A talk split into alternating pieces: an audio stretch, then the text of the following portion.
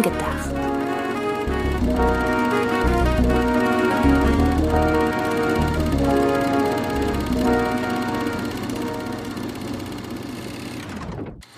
Hallo, liebe Zuhörerinnen und Zuhörer, zu einer neuen Ausgabe von Film gedacht. Film gedacht, sowie nachgedacht, nur mit Film. Und Antje ist auch dabei. Die habt ihr ja gerade schon gehört. Und die Antje wird euch verraten, was das Thema der heutigen Folge ist. Achso, ich dachte, du sagst jetzt, und Antje wird euch verraten, wer ich bin. Du, du, bist, du bist natürlich. So Das machst du auch nur unregelmäßig, deswegen wollte ich dir nicht vorschreiben, das jetzt gefälligst zu tun. Das wäre ja. Das stimmt. Aber doof. heute bin ich vorbildlich. Das ist Sidney Schering, der wieder einmal mit mir hier in diesem Podcast unterwegs ist. Ähm, nur ihr da draußen, sollte es tatsächlich in diesem Podcast öfter mal dazu kommen, dass geschnitten werden muss. Ich äh, bin sehr angeschlagen gesundheitlich und äh, mich äh, suchen immer wieder Bauchkrämpfe heim. Das heißt, das hat dann nichts damit zu tun, dass wir uns verschwafelt haben, sondern nur für den Fall, dass im kommenden der ein oder andere Schnitt kommt, dann muss ich zwischendurch einmal kurz Pause machen. Nur, dass ihr Bescheid wisst. Ja, aber unser Top-Tonmeister Niklas schneidet doch immer so gut, dass niemand bemerkt, dass geschnitten wird. Also muss den Leuten noch Fall. gar nicht sagen, dass geschnitten wird. Denn das klingt alles wie in einem Take. Da hast du natürlich recht in diesem Sinne. Props und Grüße an Niklas, der auch immer so süß ist teilweise, wenn ihm eine Podcast-Ausgabe besonders gut gefallen hat, dann sagt er uns das auch immer.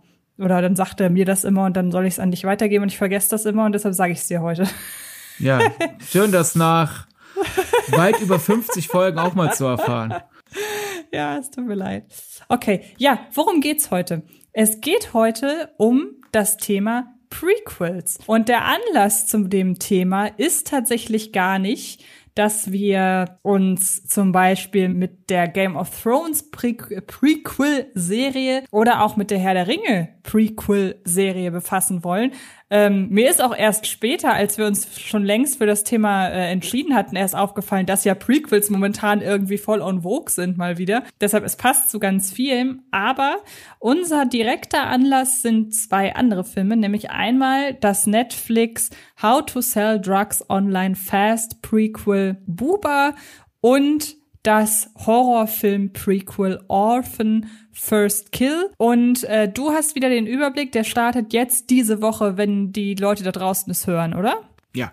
Gut. Das heißt, ähm, wir werden uns chronologisch entlanghangeln von Buba, weil der ja schon bei Netflix abrufbar ist, zu Orphan, eventuell mit einem Spoiler-Part, aber wir haben im Vorfeld schon gesagt, eigentlich ist es ein Film, über den man ganz gut spoilerfrei reden kann, aber falls wir doch spoilern, machen wir es natürlich nach einer Spoilerwarnung. Und dann wollen wir uns mit der Frage befassen, weshalb es so schwierig zu sein scheint, ein gelungenes Prequel zu schreiben, zu drehen, zu konzipieren.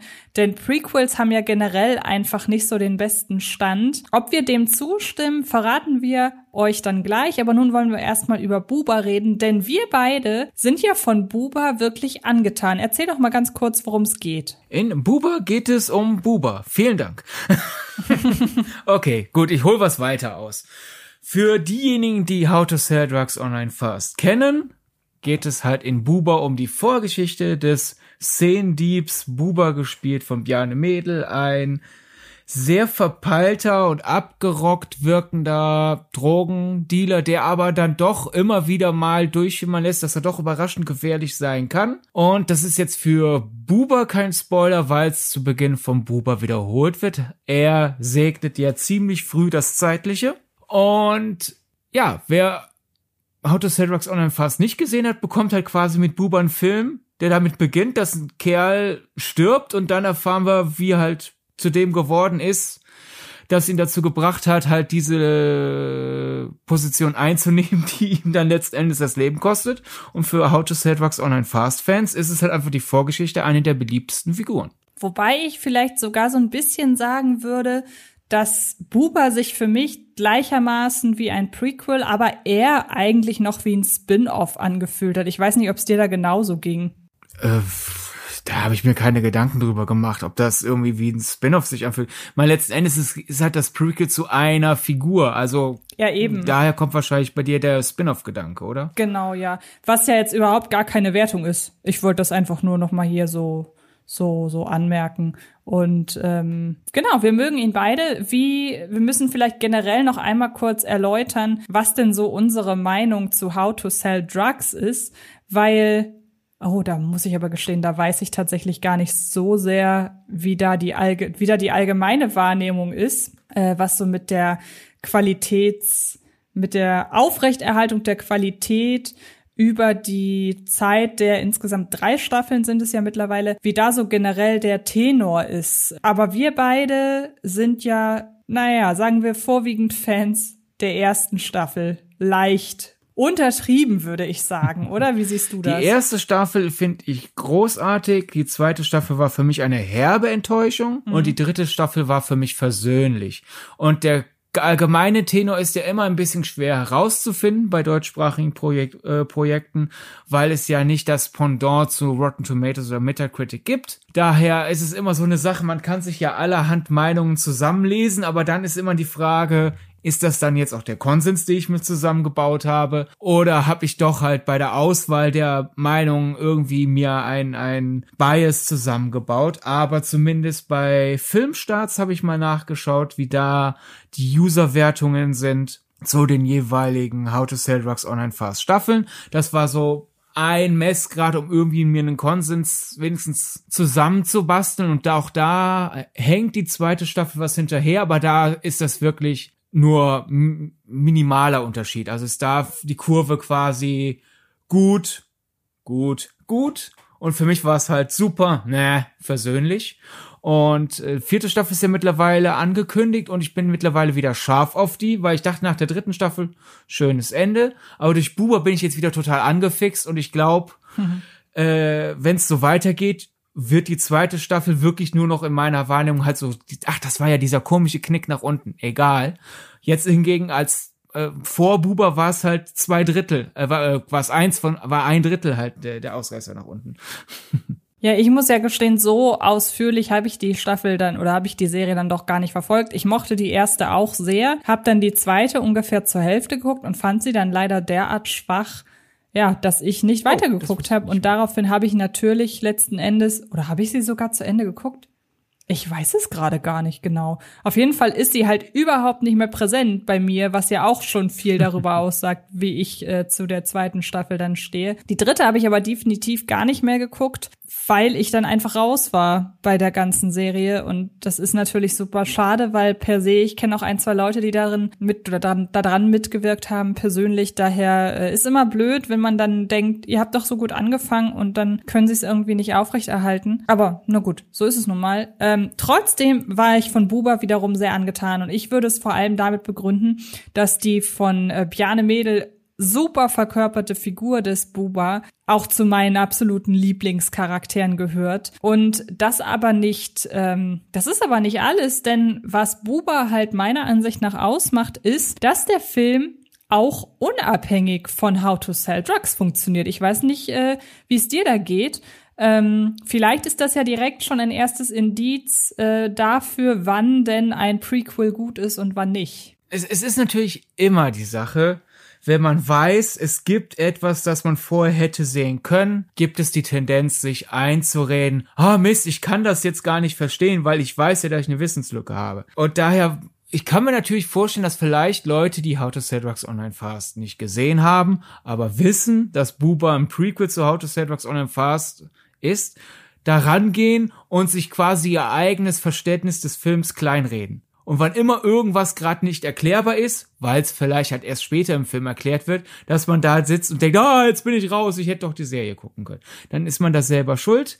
Das ist traurig, aber ich finde an sich, wenn man da einfach rangeht, ach, das ist ein Film mit Bjarne Mädel und der wurde inszeniert von Arne Feldhusen, der macht ja gute Sachen, wie zum Beispiel Tatortreiniger, lass mich das doch mal gucken, hat man, denke ich, beste Voraussetzungen, den Film problemlos zu verstehen und ich finde auch, wenn man die Serie gesehen hat, ist es eine sehr schöne Vorgeschichte, weil der Film ja allein schon auch damit beginnt, dass er sagt, diese Person wird eines Tages aus sehr idiotischen Gründen sterben, äh, denke ich, ist es für den Film nicht wirklich von Nachteil zu wissen, wie diese Figur, äh, wie, wie diese Figur endet, weil ich glaube, man hätte Buba auch als Film so schreiben und drehen können, ohne dass es die Serie gibt. Es ist halt eine Geschichte, die beginnt mit, ich werde ein tragisches Ende finden.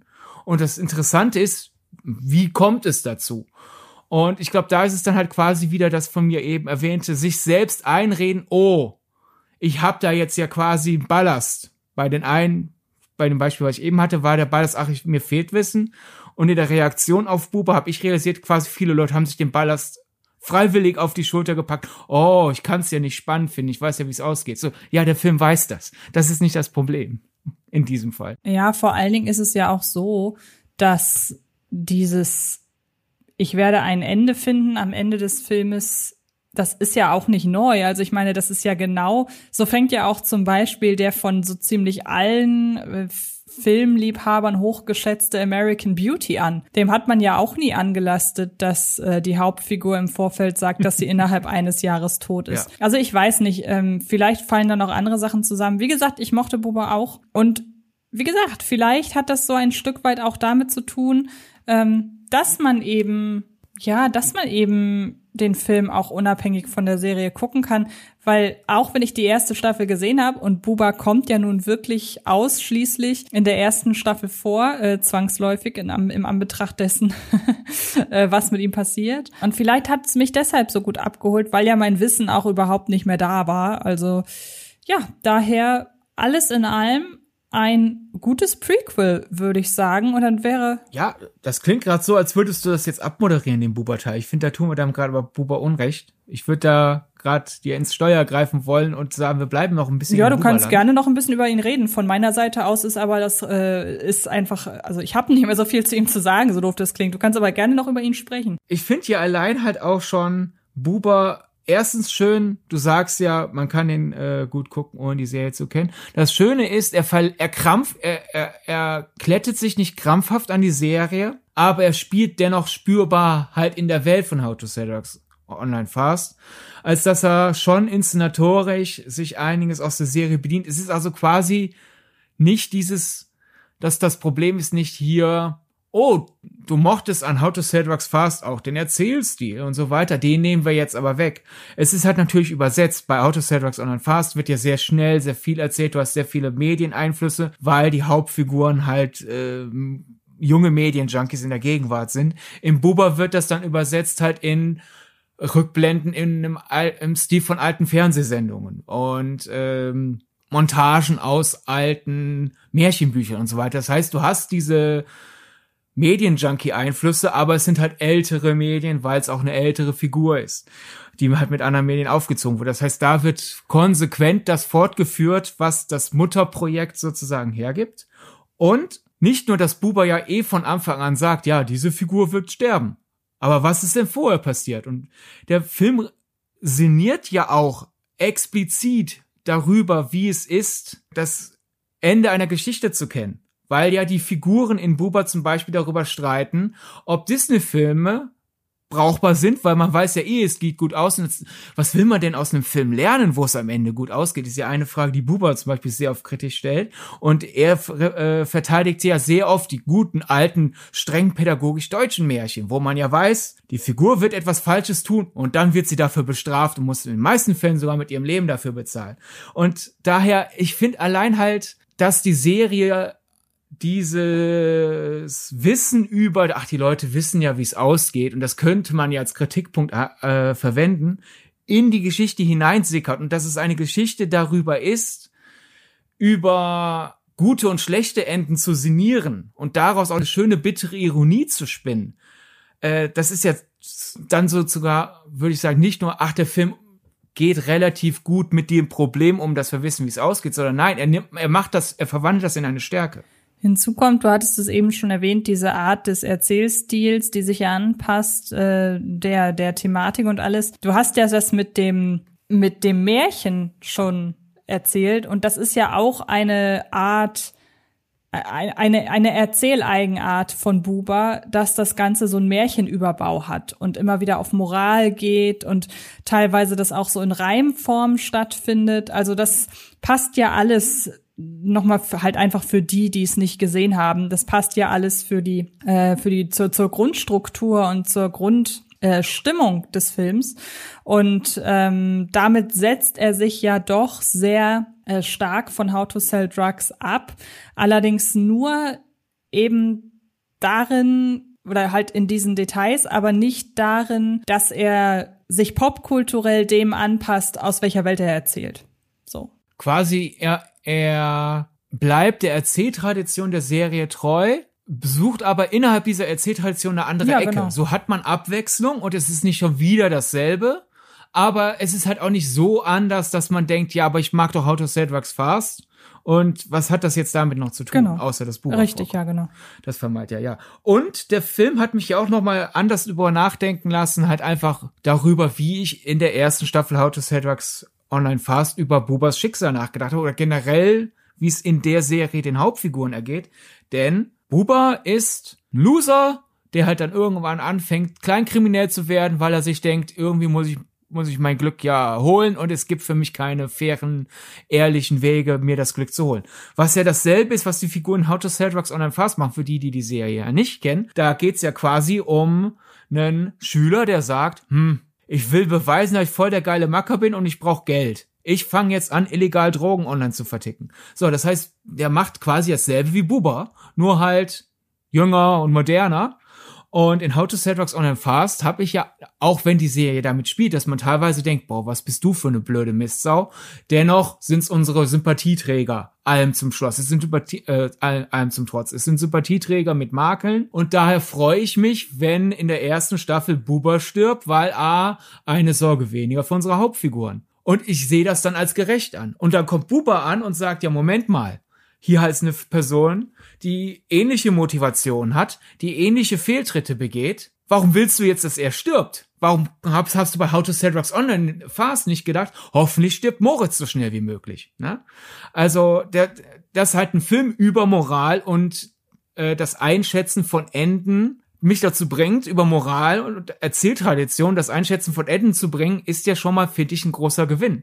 Und hinzu kommt dann ja tatsächlich noch dieses ganze Karma-Ding. Also die Figur Buba macht ja schlimme Sachen, auch mit der Intention zu sagen, er meint zu wissen, dass immer, wenn ihm etwas Schlechtes passiert, anderen Gutes widerfährt, beziehungsweise immer, wenn ihm was Gutes widerfährt, äh, widerfährt anderen Schlechtes, weshalb er darauf aus ist, immer wieder dafür zu sorgen, dass ihm Schlechtes widerfährt. Das kommt ja auch noch hinzu. Und das Thema Moral spielt ja wiederum auch in How to Sell Drugs eine Rolle, nur natürlich eher im Sinne, also hier ist es ja dann doch eher ein, ein, eine eine Gag-Prämisse so, sozusagen, die natürlich auch den äh, die Hauptfigur charakterisiert. In How to Sell Drugs ist es ja mehr so der Appell ans Publikum, es immer wieder mit der Moralvorstellung zu konfrontieren. Das geht dann, je weiter die Serie voranschreitet, immer mehr oder uns ist immer mehr klar, gut, das, was die machen, das ist eigentlich ganz schön scheiße, aber die Serie lebt ja von der Sympathie und auch von der Unbedarftheit der Figuren, die ja immer wieder äh, mehr Glück als Verstand haben, beziehungsweise das ja doch äh, alles ein bisschen schneller und ein bisschen erfolgreicher geht, als sie selber im Vorfeld erwartet haben, bis sie nicht mehr wirklich rauskommen aus der ganzen Sache. Und trotzdem ist ja Moral auch ein wirklich wichtiger Bestandteil in dem, nennen wir es jetzt einfach mal der Einfachheit halber Serienuniversum. Ja. Und auch wenn es Buba nicht mehr gefallen würde, weil er ja dann irgendwann anfängt, dieses Denken zu hinterfragen, dieses, wenn mir was Schlechtes passiert, wird automatisch jemand anderem was Gutes widerfahren, wird ja dann quasi mit einem Knall in How to Sell Drugs on a Fast zurückgebracht, ja. weil wird er sich nicht aus Versehen äh, in den Tod reiten, wird es den Hauptfigur von How to Sell Drugs on a Fast ja schlechter gehen. Aber weil er stirbt, geht's den anderen gut. Also äh, sozusagen Buba hat leider dann doch noch mal das bekommen, was er sich lange gewünscht ja, hat. Ja, das stimmt. Ist doch schön erzählt. Und alle Moral geredet zum Trotz. Es ist halt einfach ein schön kauzig verrückt, bescheuert erzählter Film. Ja. Mit einem schönen ästhetischen Stil. Und daher, äh, das ist, ist auch der ganze Prequel-Gedanke für mich so gesehen dann wieder zweitrangig, weil es ist halt einfach eine schöne Zeit, die ich mit dem Film habe. So ist's. Ich, äh, ich, ich weigere mich jetzt noch mal so halb abzumoderieren, weil ich Angst habe, dass du dann wieder sagst, dass ich noch gar nicht abmoderieren soll. Deshalb überlasse ich das dir, ob du das jetzt machen möchtest oder nicht. Antje, möchtest du nicht von Buba wegmoderieren hin zu Orphan First Kill? Ja, das ist doch eine gute Sache. Ähm, das Lustige ist, ich hatte ursprünglich gedacht, also nachdem ich Orphan gesehen hatte, dass wir nun überleiten von einem gelungenen Prequel hin zu einem nicht so gelungenen. Das Lustige ist, du fandest Orphan First Kill auch sehr sehr gelungen. Und ich fand ihn. Ja, sehr gelungen nicht. Ich fand ihn gelungen. Du fandst ihn gelungen. Ich fand ihn jetzt nicht misslungen, aber ich fand ihn wirklich sehr, sehr durchschnittlich im Anbetracht dessen, wie er eben seine Prequel-Karte ausspielt. Deshalb ist Orphan für mich ein hervorragendes Beispiel, wie man Prequels nicht macht. Obwohl ich den Film insgesamt okay finde, finde ich ihn als Prequel leider misslungen. Also eigentlich der perfekte Film, um jetzt an das Thema, warum Prequels so schwer sind, ranzugehen. Ja, dann erklär doch. Dann kann ich ja immer noch sagen, ah oh, ja, hm, oh, da übertreibst du ja. Oder, ah ja, gut, ja, jetzt wo du es sagst, fällt es mir auch auf. Wir sehen ja, dann. also erstmal kurz zur Einordnung. Ich äh, mag das Original Orphan, das Waisenkind, sehr, sehr gerne. Es ist ein Film, der davon erzählt und nur an dieser Stelle einmal kurz äh, zur Sicherheit. Wir setzen natürlich das Wissen um Orphan voraus. Also nicht das Wissen um Orphan First Kill, weil den zum Zeitpunkt der Veröffentlichung wahrscheinlich die wenigsten schon gesehen haben. Aber wie Orphan der erste Teil ausgeht, das müssen wir an dieser, da können wir an dieser Stelle kein Geheimnis drum machen. Das heißt, wenn ihr Orphan, das Waisenkind noch nicht gesehen habt, dann schaut euch den erst an und ähm, dann hört den Podcast, ja. Ja, respektive, wenn ihr keine Spoiler für den Original Orphan haben wollt, müsst ihr euch eh dann demnächst ein bisschen vergraben oder alles muten, weil natürlich auch die Werbekampagne von Orphan First Kill voraussetzt, dass Leute wissen, wie Orphan ausgeht. Das ist also jetzt halt so eine Situation, wo halt irgendwann aus einem interessanten Twist, den man auch, glaube ich, noch eine Zeit lang gut geheim mhm. halten konnte, weil so viel wurde über Orphan jetzt auch wieder nicht geredet. Durch die Existenz von Orphan First Kill wird das jetzt dann halt äh, zwangsweise zu einem popkulturellen Allgemeinwissen, weil äh, du kannst Orphan First Kill nicht bewerben, ja. ohne zu sagen, wie Orphan ausgeht. Obwohl es ein Prequel ist.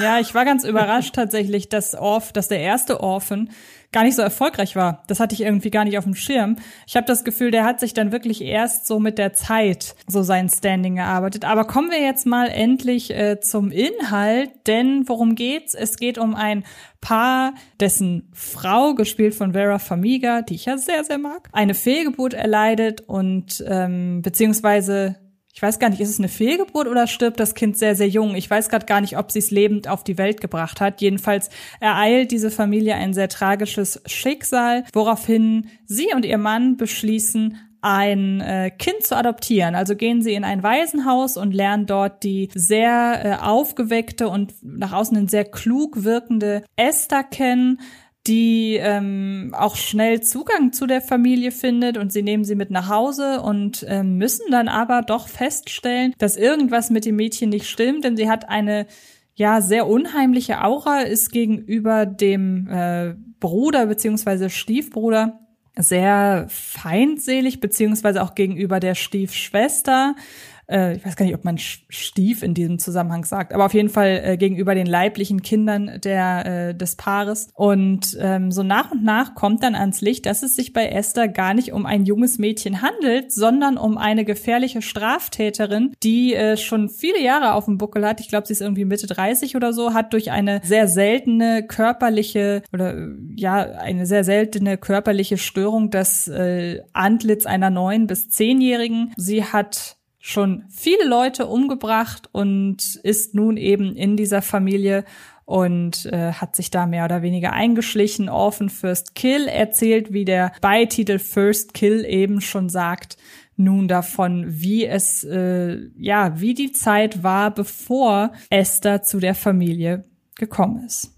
Genau. Ich glaube, ich habe jetzt nichts Wichtiges vergessen, oder? Nö. Außer dass Esther am Ende von Orphan stirbt. Ich weiß gar nicht, kam dann noch irgendwie. Ja, deswegen, deswegen konnte man keine Fortsetzung drehen, sondern musste halt sagen, ah, hm, eigentlich ist es eine interessante Figur. Ja, wir könnten jetzt sagen, hoch, sie hat doch überlebt, was gewisse Glaubwürdigkeitsprobleme mit sich bringt. Oder wir gehen einfach in der Zeit zurück.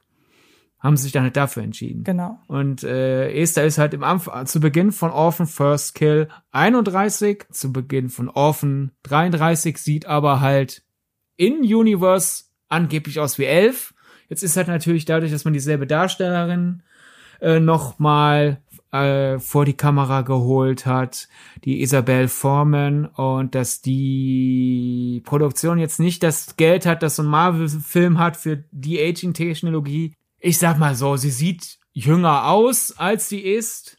Jetzt elf, naja, kann man sich drüber streiten, aber es wird im Film halt irgendwie erklärt zu einem Motto, ah ja, sie hatte ein paar harte Jahre, seit sie entführt wurde. Ja. Weil Esther gibt sich halt aus als das angeblich entführte Kind einer Familie, oh, das in Estland wiedergefunden wurde. Und dann macht sie halt diese Hallo Mami, hallo Papi äh, Nummer halt nochmal, nur halt bei einer anderen Familie. Genau an vorderster Front Julia Stiles, die hier die Mutter spielt. War ganz schön, sie tatsächlich mal wieder zu sehen. Ich habe Julia Stiles lange nicht mehr in Filmen gesehen. Und ja, ich hatte mit Orphan First Kill so ein bisschen das Problem, wie sich der Film denn in der zweiten Hälfte entwickelt hat, ohne jetzt in irgendeiner Form spoilern zu wollen oder, oder zu spoilern. Aber der Film geht in der zweiten Hälfte in eine Richtung, die der ganzen Geschichte irgendwie so ein bisschen, oder ich habe das Gefühl, der Film nimmt den Fokus von Esther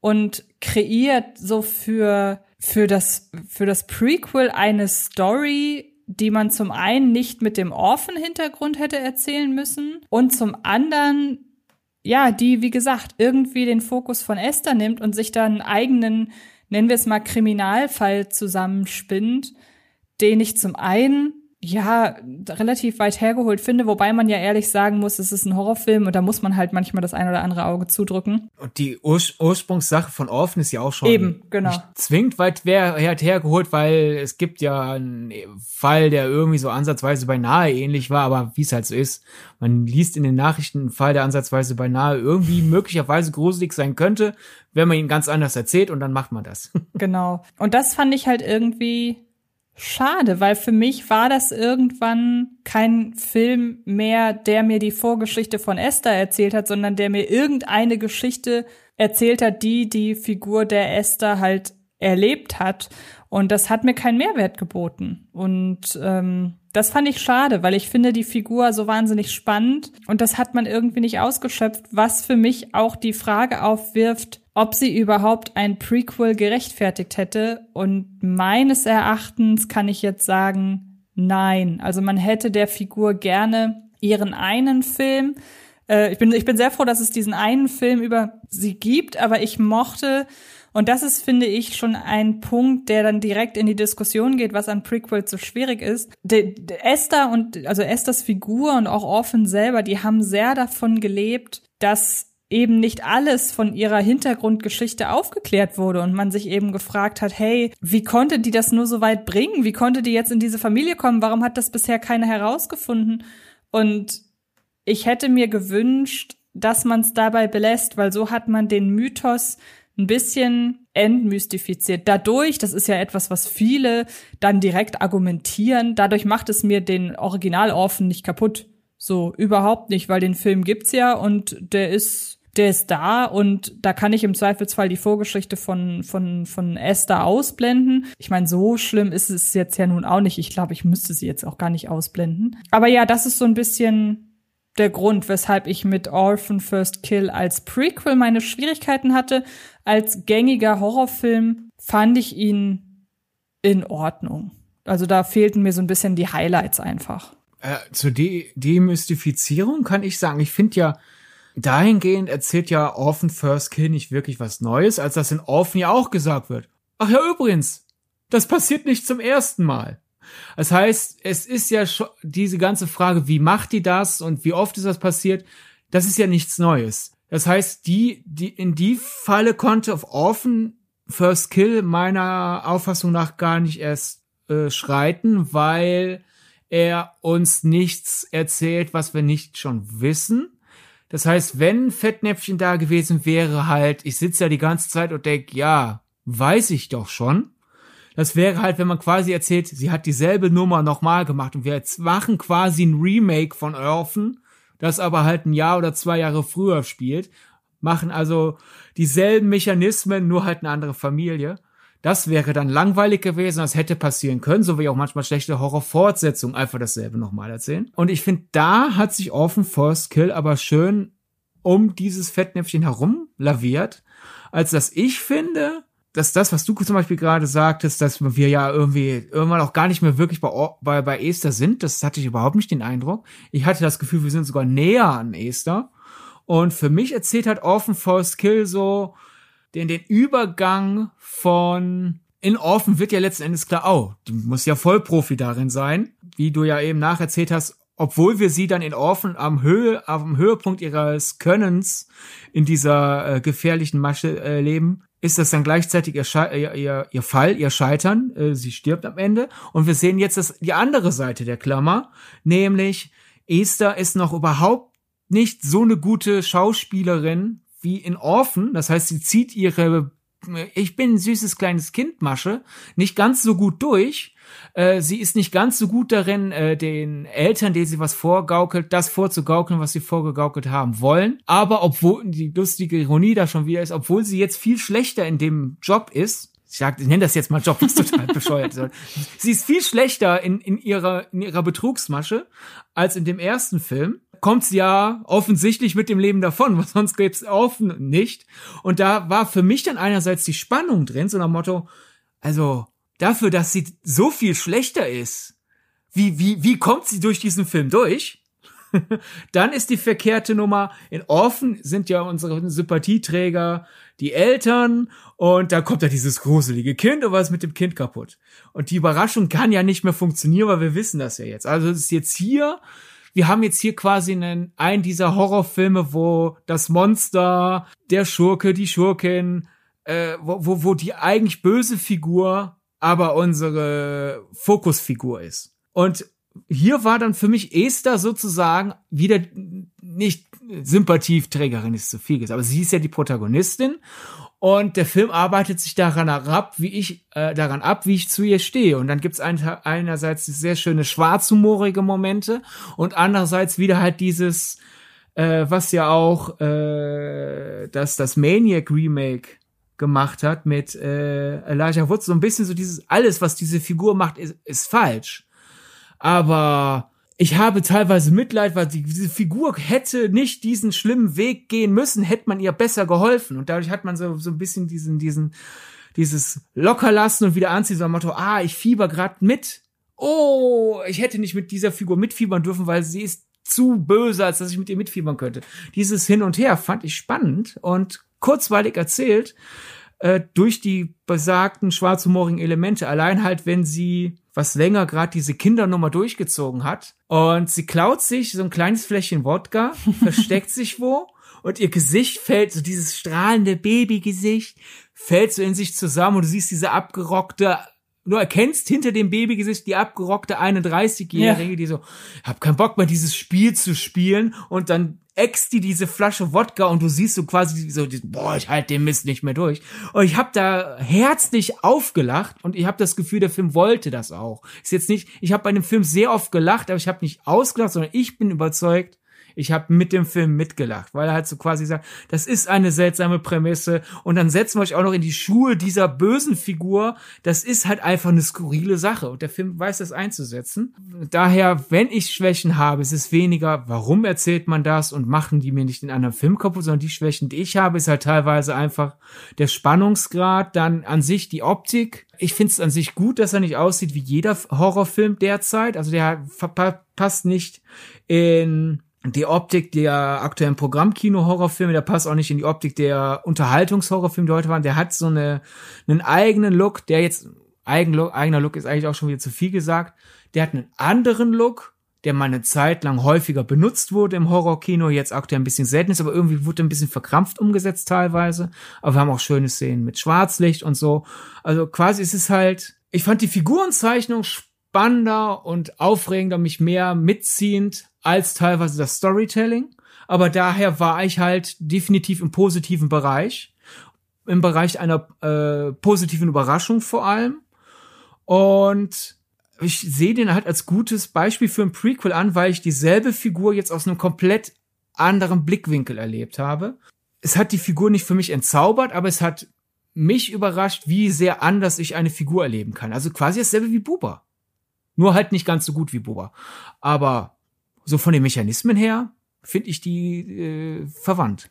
Also ich verstehe auf jeden Fall, was du meinst. Und ein Stück weit stimme ich dir auch zu. Ich mag den Look auch sehr. Ich finde, der Look ist extrem angepasst, natürlich ähm, darauf, wie auch schon der erste Teil war. Und ich mochte den ersten Teil von äh, von von Orphan halt sehr in seinem in seinem Schwarzlicht und so weiter. Also das ich mag das, dass man sich da von der Stilistik sehr sehr gut angepasst hat. Was ich halt so ein bisschen schade finde, ja, ist, dass mir also dass er auf der einen Seite zu wenig Neues aus Esther rausholt, weil man muss ja sagen, sie ist ja zu Beginn des Films, wenn es noch gar nicht darum geht, dass sie überhaupt in der Familie ist, dann ist sie ja schon in dem, was sie macht, extrem selbstsicher, weil sie ja aus dieser Psychiatrie ausbricht, indem sie gleich mehrere Tricks anwendet, von dem ich den einen, da geht's darum, wie sie eine andere Insassin manipulieren kann, sehr, sehr clever fand, muss ich sagen. Das andere ist halt so ein bisschen, wie soll ich das sagen? Er gibt mir aufgrund dessen nicht so viel Neues, weil ich nicht das Gefühl habe, dass dieses ganze sie ist unsicher oder sie sie hat noch nicht das Wissen, wie sie das in der Familie so machen muss, weil sie ja äh, das noch nie gemacht hat. Ich habe nicht das Gefühl, dass dieses Unwissen und diese Unsicherheit daraus resultiert, weil sie es noch nie gemacht hat, sondern daraus, wo, mit welchem Problem sie sich auseinandergesetzt sieht. Und ich hätte es einfach spannend gefunden, wenn sie gar nicht noch diesen einen großen Konfliktherd oder diese eine große Sache, der sie sich entgegensetzen muss, wenn die gar nicht da gewesen wäre, sondern wenn es wirklich nur darum gegangen wäre, wenn sie ihre Masche erstmals geübt hätte und man hätte gucken können, was, wie, wie kommt sie mit dieser Masche durch? Also das ist so dieses typische, was, was ich ja an Filmen mag. Ich mag es ja, so doof das klingt, wenn Filme keinen klassischen, keinen monothematischen Konflikt haben. Wenn es nach mir geht, könnte ich ja Menschen einfach beim Leben zugucken und bräuchte jetzt gar nicht groß irgendwie einen Konflikt. Und das ist mir hier halt besonders klar geworden, weil, ja, weil, weil ich halt, wie gesagt, ich hätte es halt viel, viel spannender gefunden, wenn man ihr nicht noch extra Steine in den Weg gelegt hätte, sondern wenn der eine große Stein eben gewesen wäre, wie kriege ich mich in eine Familie reingeschlichen, indem ich die Tochter spiele. So. Ja, aber das ist ja drin, also bevor, vor allem, du hast gerade ja gesagt, äh, irgendwie, ja, wir sehen sie ja jetzt beim ersten Mal, bevor jetzt dann wieder äh, jemand dann mit dem Podcast im Ohr sich den Film anschaut der Film zeigt ja sie ja auch nicht beim allerersten Mal. Am Anfang des Films wird ja gesagt, ja, sie hat schon öfter so diese Betrugsmasche gemacht. Neulich hat das dann deutlich blutiger geändert. Daher weiß ich auch nicht, ob wirklich First Kill der richtige Titel ist. Mhm. Ich glaube, es wird stark impliziert, dass das ihr Second Kill ist, der Film. Mhm. Aber naja, was soll's. Äh, aber es ist halt das erste Mal, dass sie halt so eine große Betrugsmasche versucht. Sie, sie, es ist quasi das erste Mal, sagt sich, jetzt riskiere ich mal was. Sie hat sich vorher leichte Situationen rausgesucht und jetzt gibt sie sich selbst eine Herausforderung. Und dadurch mhm. sehen wir sie dann halt beim, beim nicht zwingend scheitern, aber halt wirklich, es ist für sie eine deutlich härtere Nummer zu überstehen als in Orphan. Ja. Und dann das andere, äh, was ich gerade noch auf der Zunge hatte, ist, ähm, dass ich ja schon die andere Facette sehe. Ich finde, wie er gerade gesagt, so dieses, dieses Maniac-eske, ich sag jetzt mal weit gefasst Mitleid. Mhm. In Orphan ist es halt, was ist das für, was ist das für eine abgedrehte Troller, die hier versucht, sich als unsere Tochter auszugeben und dann am Ende ja uns abboxen will. Blöde Kuh, Monster, weg damit. Und hier ist es ja wirklich eher so dieses, naja, also, äh, wenn du 31 bist und aussiehst wie elf und alle dich deswegen nicht ernst nehmen und du bist in, äh, in einer Zeit, in einem Land, in einem Ort, wo du deswegen allein ja schon, weil du anders bist, hier zum, zum Monster abgestempelt wirst und du gibst denen dann halt das Monster. Also kein Wunder, dass die so einen, einen moralischen Schaden hat. Mhm. Und daher, ich finde, da holt der Film schon was raus. Er holt nie, bei weitem nicht so viel raus wie halt Maniac, der ja wirklich da äh, psychologisch ein deutlich stärkeres Brett ist, offen vors Kill nimmt das eher als Prämisse für einen, ach ja, ist immer noch ein amüsanter Horrorfilm. Also da ist natürlich nicht ganz so viel drin, was, was, was ich profund nennen würde, aber es ist mhm. schon halt eine komplett andere, Heran, andere Herangehensweise, diese Figur zu erzählen. Und wir haben da öfter Situationen, wo man denkt so, ja, hm, irgendwie ist das auch eine arme, eine arme Wurst, die halt äh, ein ganz anderes Leben hätte führen können, wenn Leute anders mit ihr umgegangen wären. Und jetzt äh, sind wir halt in so einer ewigen Teufelsspirale. Oder Teufelskreis, nicht Teufelsspirale. Abwärtsspirale und Teufelskreis. So. Aber hattest du tatsächlich auch Mitleid mit ihr? Äh, was, ja, äh, jetzt nicht durchweg, weil halt mhm. sie zu oft dann böse Dinge macht. Mhm. Aber es gibt einzelne Situationen, wo halt aus der aus dem abscheulichen äh, Handeln oder aus der Person, die durchweg abscheulich handelt, wird stattdessen eine Figur mit Facetten, was ich in Orphan nicht hatte. Da ist es einfach nur so, okay, creepy Kind. Oh, nicht creepy Kind, sondern äh, äh, böse erwachsene Mörderin, die aussieht wie ein gruseliges Kind. Jetzt hingegen ist es, oh, eine echt kaputte Person, die schlimme Dinge tut. Der größte Kritikpunkt war für mich halt der Versuch, überzeugend darzustellen, dass, dass sie elf ist, weil ich finde, wenn man nah in, ihr, in ihr Gesicht geht und sie einfach nur von den Schultern aufwärts filmt und so, bemühen die sich redlich. Aber mhm. du hast manchmal halt Kameraeinstellungen, wo du halt aus der, aus dieser Perspektive rausgehst und du willst Esther dann doch mal von Kopf bis Fuß zeigen. Mhm. Und dann sind da halt Doubles statt halt äh, Isabel Furman. Und das hat mir jedes Mal die Illusion zerstört. Ich konnte mir sonst einreden, ja, gut, ich glaub euch das, was ihr mir erzählen wollt. Aber wenn du dann halt von der erwachsenen Isabel Furman umgeschnitten hast auf, wir sehen den Raum und wir sehen von hinten eine 11, 12, 13-Jährige, keine Ahnung, aber eine kleinere Person, mhm habe ich gedacht, so, das ist nicht mehr die Figur, die ihr mir die ganze Zeit gezeigt hat, weil die haben sich bei dem, bei der Double-Suche, finde ich, nicht genug Mühe gemacht, eine Person zu finden oder Personen. Ich weiß nicht, wie viele Doubles die hatten. da habe ich keine Angaben zu gefunden bisher im Internet. Man hat sich nicht genug Mühe gemacht, das anzupassen. Also so nach Motto, so einfach, keine Ahnung, die Schultern sind äh, bisschen zu schmal. Ich habe auch manchmal das, der, der Eindruck, die Frisur sitzt noch nicht mal genau gleich. Es ist halt einfach so dieses, es ist halt so, als würde wie manchmal ein Film, wenn du auch zum, zum der Stunt-Person schneidest und es passt nicht. So nach Motto, hm, dieser 170 Zentimeter große Mann mit dünnen Armen ist auf einmal ein 180 Zentimeter großer Mann mit fetten, durchtrainierten Armen. Hoch, und jetzt ist er wieder der 170 Zentimeter. So dieses, Hakeln hatte ich halt auch und ich finde, das wäre möglich gewesen. Entweder halt einfach wirklich eine Kind finden mit etwas breiteren Schultern, mhm. damit es sich näher an Isabel Furman anpasst, oder halt für die drei, vier Shots jemanden Computer animieren, der halt aussieht, wie Isabel Furman aussah im ersten Teil. Oder so hat's, es hat mich immer wieder rausgerissen. Und das waren dann so Situationen, wo ich Angst, wo ich dachte so, hm, könnte das so eine Situation sein, wo dann vielleicht bei einem vollen Saal am Startwochenende, wenn da zwei, drei UnruhestifterInnen zu viel sind, halt, die dann anfangen, den Film auszulachen, könnte das die Stimmung für den Film kippen. Das würde mir dann leid tun, weil das sind vier, fünf Shots im Laufe des Films, wo es halt wirklich die Illusion komplett zerreißt. Und dann liegt's am Publikum zu sagen, ah, schade, oder halt, so, jetzt bin ich gegen den Film. Und dann nehme ich auch Sachen, die man, wenn man im Film drin ist, gerne mitnimmt. Stattdessen halt auf einmal fängt man an, überall Löcher rein zu, zu popeln. Also das, das wäre vermeidbar und wir, wir werden jetzt, wir werden sehen.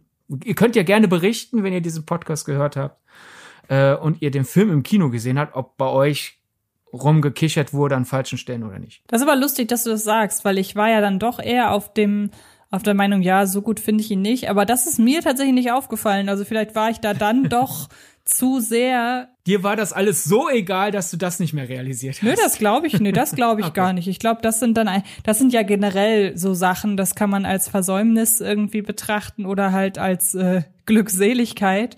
Ähm, sowas fällt mir ja in der Regel kaum auf. Also Schnittfehler müssen ja einem, müssen mir ja mit dem nackten Arsch ins Gesicht springen, damit ich sie selber sehe. Also da haben äh, Filmemacher und Filmemacherinnen großes Glück, wenn ich einen Film sehe und es ist ein Schnittfehler, der jetzt nicht so offensichtlich ist, dann sehe ich das in der Regel nicht.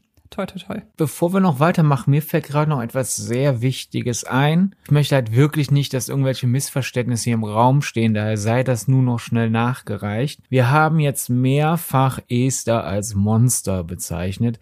Das ist rein charakterlich gemeint. Sie ist ja eine ruchlose Person, die für menschliches Leben anderer keinerlei Achtung übrig hat. Das ist das Monströse an ihr. Ich möchte wirklich nicht, dass jetzt hier der Eindruck entsteht, wir bezeichnen Esther aufgrund ihres Körpers als Monster. Das ist nicht der Eindruck, den wir von der Figur haben und das ist auch nicht der Eindruck, den der Film von dieser Figur zeichnen will. Aber mir fällt gerade ein, das war wirklich in den letzten paar Minuten ab und zu vielleicht was missverständlich formuliert. Daher hier kurz diese Klarstellung. Okay, ja, ähm, dann lass uns doch mal so ein bisschen dazu übergehen. Es ist ja nun schon so, dass Prequels nicht den besten Stand haben. Also wir wollen jetzt auch gar nicht in die Kerbe schlagen, ja, Hollywood ist unkreativ geworden und es gibt ja nur noch Franchises und es gibt ja nur noch Filme, die auf bereits bestehenden Marken aufbauen, bla bla bla. Wenn das Publikum nur das guckt, muss man sich nicht wundern, wenn auch nur noch sowas im Kino ist. Darüber hinaus, es starten im Jahr mehrere hundert Filme und davon sind eben nicht alle Franchises. Das mal so kurz als Disclaimer. Aber Prequels sind da ja noch mal so ein bisschen was anderes. Und äh, ich habe vor einiger Zeit ein Ranking gemacht für Fred Carpet, in dem ich die besten Prequels gerankt habe und dabei festgestellt habe, huch, so viele gute gibt's ja gar nicht. Und ähm, deshalb würde ich aber, weil wir ja gar nicht groß ins äh, Meckern immer reingehen wollen, doch erstmal fragen, hast du ein Lieblingsprequel? Oh, auf die Frage habe ich mich nicht vorbereitet. Da jetzt aus der Pistole geschossen, dann, dann würde ich jetzt mich ärgern, wenn ich eins nenne und direkt nach der Aufnahme fallen mir zehn bessere ein. Da, das Spiel will ich nicht mitspielen, aber äh, ich kann ja die Frage erstmal an dich zurückgeben, denn da du das Ranking ja gemacht hast, weißt du doch bestimmt noch, was dein Lieblingsprequel war. Ja, weil ich hätte nämlich genannt äh, die Monster Uni. Ah, ja, sehr die ich sogar lieber mag als die Monster AG, weil die Monster AG ist ein guter Pixar-Film, aber es war jetzt nie einer meiner liebsten Pixar-Filme. Jetzt gar nicht aus irgendeinem Grund, weil ich da jetzt irgendwie groß äh, Kritikpunkte hätte, sondern es ist halt einfach nicht mein liebster Pixar-Film. Dann kam aber die Monster Uni und mit seinem ganzen Uni-Setting, also College-Setting und der wie ich finde, sehr überraschenden Story mit einer sehr reifen Botschaft, hat mir das wirklich als Prequel was gegeben, weil die Hintergrundgeschichte von äh, Sully und ähm, Mike halt wirklich mal dann doch eine ganz andere war, als man es normalerweise erwartet hätte. Also die ja dann doch wirklich mit Problemen gesäumt war und das fand ich super schön, dass man da das geschafft hat, mit Hilfe dessen, was im Prequel äh, passiert war, die ganzen Ereignisse in die Monster AG noch mal so ein bisschen auch emotional tatsächlich zu unterfüttern. Und ähm, ich mag den Film an sich sehr gerne. Ich muss tatsächlich gestehen, ich weiß jetzt gar nicht so groß, inwiefern sich da, ich mag den Film als Film und ich mag den Film als Prequel, inwiefern sich das unterscheidet. Aber äh, die Monster-Uni wäre da auf jeden Fall meine erste Wahl. Aber halt generell trotzdem an deinen äh, vorherigen Versuch, eine Rampe zu bauen für einen Gesprächsanteil da, dennoch anzuknüpfen. Ich kann dir meine Theorie sagen, warum ich glaube, warum es schwerer ist, gute Prequels zu finden als gute Fortsetzungen.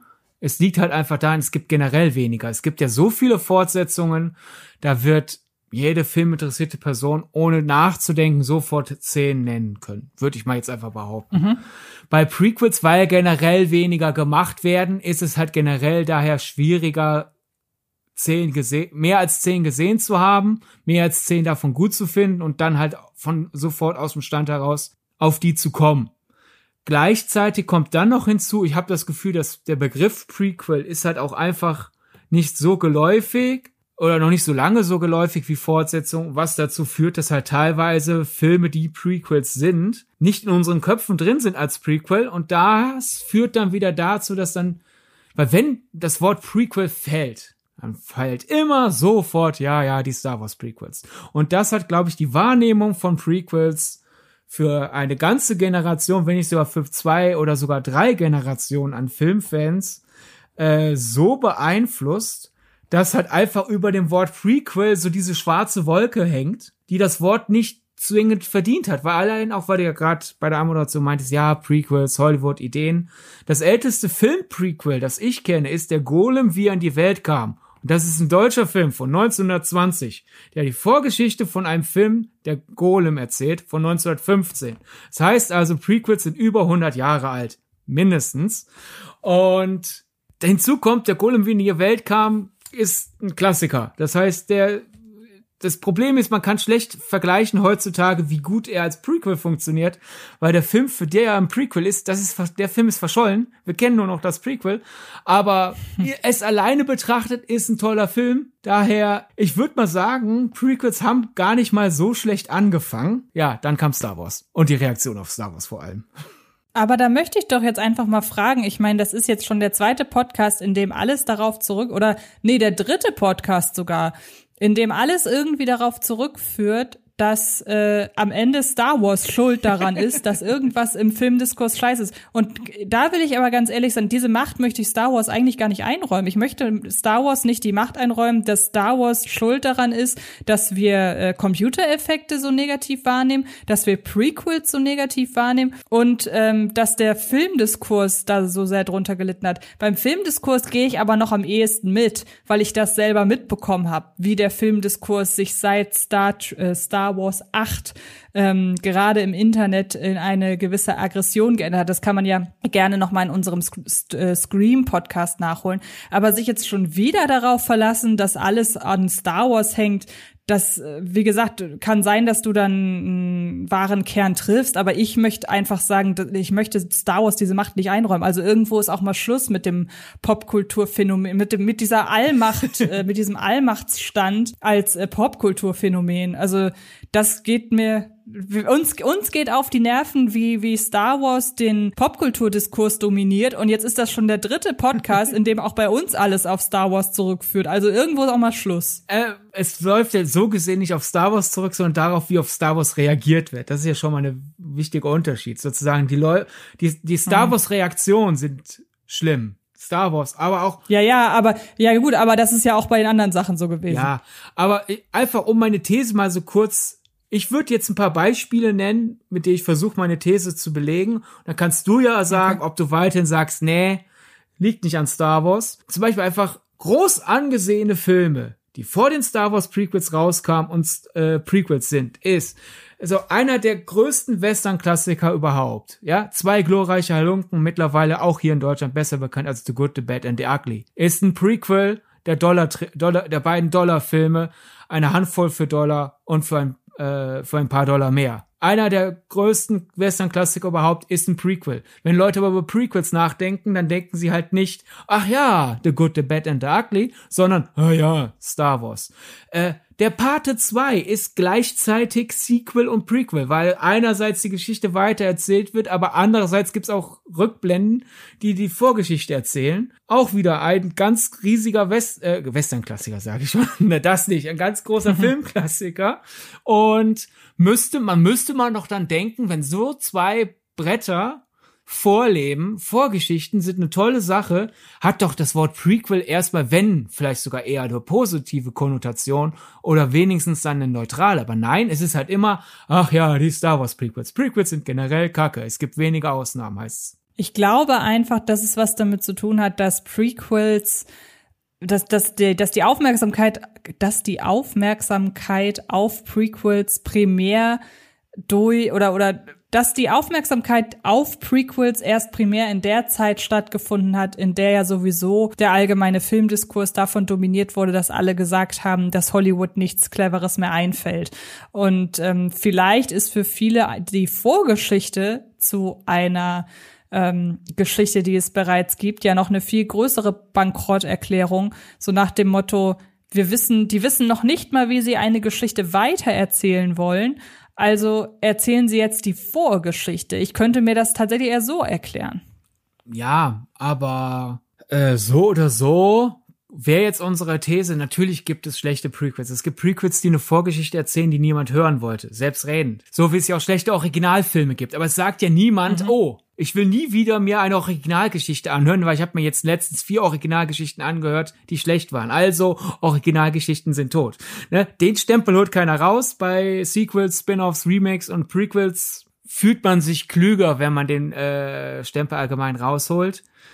Daher glaube, eine Sache, die wir auf die wir uns hier einigen können, ist, Prequels sind nicht per se automatisch schlecht. aber man kann sich, glaube ich, auch einigen. Es ist natürlich schwer, schwerer, ein Prequel zu erzählen, weil wenn du eine, wenn du eine erste Geschichte erzählst, erzählst du ja quasi vom entscheidendsten, wichtigsten Tag im Leben der Figuren, vor denen du erzählst. Vorher waren diese Figuren nicht erzählenswert, weil sonst würde ich die Geschichte ja früher in deren Leben spielen lassen. Jetzt passiert etwas, das wird erzählenswert. Und es ist einfacher zu eskalieren und zu sagen, oh, nach diesem ersten wichtigen Tag kam übrigens, ach doch, noch ein zweiter wichtiger Tag. Aber zu sagen, ach wisst ihr, vor diesem ersten Tag, der diese Figuren interessant gemacht hat, da gab es noch mal einen anderen wichtigen Tag, den habe ich bisher äh, einfach vergessen. Das ist natürlich ein bisschen schwieriger. Da, das räume ich ja ein, aber einfach immer dieses, diese Generalumschläge sind immer doof. Aber genau da würde ich schon viel eher mitgehen. Also, dass man halt irgendwie sagt, wir haben da Figuren, wir haben Geschichten und wie du eben schon sagtest, es hat ja einen Grund, weshalb jemand mal angefangen hat, eine Geschichte von Punkt eins zu erzählen und nicht von Punkt null. Und dieses Punkt null, das, ähm, das beinhaltet ja viel. Das beinhaltet ja nicht nur, wir erzählen dann auch etwas, was äh, ursprünglich gar nicht als erzählenswert galt, sondern wir erzählen auch noch von Figuren, die ja im besten Fall, wenn es ein guter Film ist, zu dem ein Prequel ein Prequel ist. Wir erzählen Hintergrundinformationen zu Figuren, bei der bei oder bei denen der Autor oder die Autorin ja vielleicht ganz bewusst gewisse Hintergrundinformationen im Dunkeln gelassen hat. Und das ist ja ein Vorwurf, den sich viele Prequels anhören müssen, ja ein Stück weit auch Orphan First Kill von mir ja sogar, aber und jetzt komme ich leider auch zu einer Star Wars-Thematik, nämlich zu Solo, Star Wars Story, den ich ja lustigerweise von all den Star Wars-Filmen, die nicht innerhalb der Hauptreihe selber spielen, mit am liebsten mag. Mir hat mal jemand erzählt, ja, das ist ja auch der Film, der sich am wenigsten nach Star Wars anfühlt. und da haben ja sehr, sehr viele Leute kritisiert, dass zum Beispiel die Namensherkunft von Han Solo erklärt wurde. Und so nach dem Motto, ja, wir wollten aber gar nicht wissen, wie, äh, wie Han Solo zu seinem Namen gekommen ist. Wobei ich da reingrätschen möchte und fast behaupten würde, niemand fand die Figur Han Solo bislang so spannend und interessant, weil sie nicht wusste, woher der Name kam. Also ich glaube, ähm, das Problem an der Namenserklärung ist halt einfach, man ging davon aus, das ist sein Name. Es wurde nie angedeutet, ja. dass es ein Spitzname ist. Wäre angedeutet worden, dass es ein, dass es ein ihm gegebener Name. Gut, der mhm. Geburtsname wird einem ja auch quasi geben. Aber halt einfach, es wurde nie angedeutet, dass es nicht sein Geburtsname. Und dann könnte man ja denken, wenn es immer wieder heißt so, oh, wie ist er denn zu diesem Namen gekommen? Dann könnte man sich drüber streiten, wollte ich das wissen und es ist schön, dass es ein Rätsel ist. Aber halt einfach, keine Ahnung, in, in einem Antje Wessels Film irgendwann zu erfahren, sie heißt gar nicht Antje. Aber eines Tages kam ein Typ und hat gesagt, du siehst aus wie eine Antje und seither heißt du Antje, ne, so. Das ist halt so nach Motto, hä? Das ist, also quasi das Problem ist, glaube ich, weniger, oh, es gibt eine Vorgeschichte zum Namen, sondern halt einfach dieses, hä? Was ist das für eine komische Vorgeschichte? Ja, das stimmt. Also, ah, da ist jemand alleine an einem Terminal, deswegen heißt er ab sofort Solo. Das, das ist, das ist die, der Witz an dem Ganzen. Und vielleicht wäre es in der Lord und Miller Fassung sogar witzig gespielt. So hingegen ist es halt, äh, das ist wirklich eine peinliche Situation, einfach so als Drehbuch. Ja. Aber stimmst du mir zu, dass das gerne ein Kritikpunkt ist? Ja. Ähm, dass man eben sagt, wir erfahren Dinge, die wir gar nicht wissen wollten. Zumindest ist das so meine, meine Einschätzung, dass das immer gerne mal als ja, wie gesagt, auch Entmystifizierung meinetwegen halt genommen ja, wird. Ja, Entmystifizierung oder wenn man es weniger romantisch erzählen will, äh, einfach langweiligeres. Weil es mhm. kann halt entweder sein, oh, da ist etwas Geheimnisvolles an der Figur und jetzt wird's mir erklärt, jetzt ist es nicht mehr geheimnisvoll. Oder halt einfach manchmal äh, ist eine Figur interessant und das Prequel kommt an, ja, aber wie ist diese Figur interessant geworden? Und das ist ja mhm. schon dann direkt so, ja, das, äh, das ist doch nicht interessant. Zeig mir doch nicht den Weg hin zum Interessanten, sondern zeig mir das Interessante.